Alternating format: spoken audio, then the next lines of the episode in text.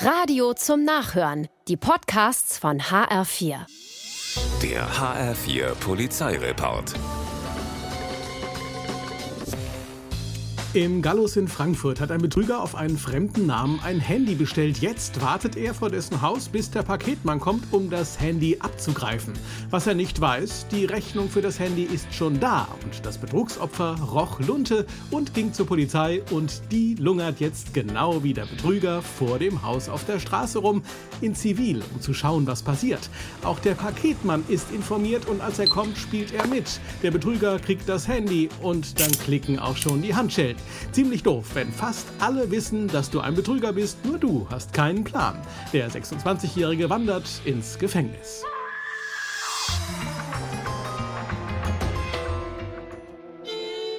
In Geisenheim wird einem 33-jährigen Werkzeug aus der Garage geklaut. Er will Neues kaufen, stöbert im Internet und stößt auf einer Verkaufsplattform auf die geklauten Sachen. Die Polizei wird eingeschaltet und der Mann vereinbart ein Treffen mit dem Verkäufer. Die Polizei ist mit dabei, in Zivil, als der Verkäufer versucht, den 33-jährigen seine eigene Elektrosäge zu verkaufen, klicken die Handschellen. Ein 16-jähriger aus der Nachbarschaft wird festgenommen. In seinem Zimmer wird später noch viel mehr geklautes Zeug entdeckt. Das gibt Ärger, nicht nur mit den Eltern.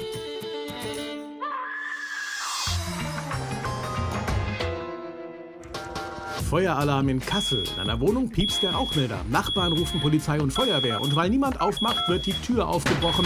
Ein Feuer wird nicht entdeckt, dafür aber zahlreiche Waffen und Rauschgift. Hasch, Opiate, Crack. Im Wohnzimmer steht ein Gewächshaus mit Cannabispflanzen. Und dann kehrt irgendwann der Mieter zurück. Ein 24-jähriger Mann, der zu seiner Überraschung sofort festgenommen wird. Ein Fehlalarm des Rauchmelders überführt einen Dealer. Rauchen wird es sicher trotzdem in ein paar Wochen vor Gericht.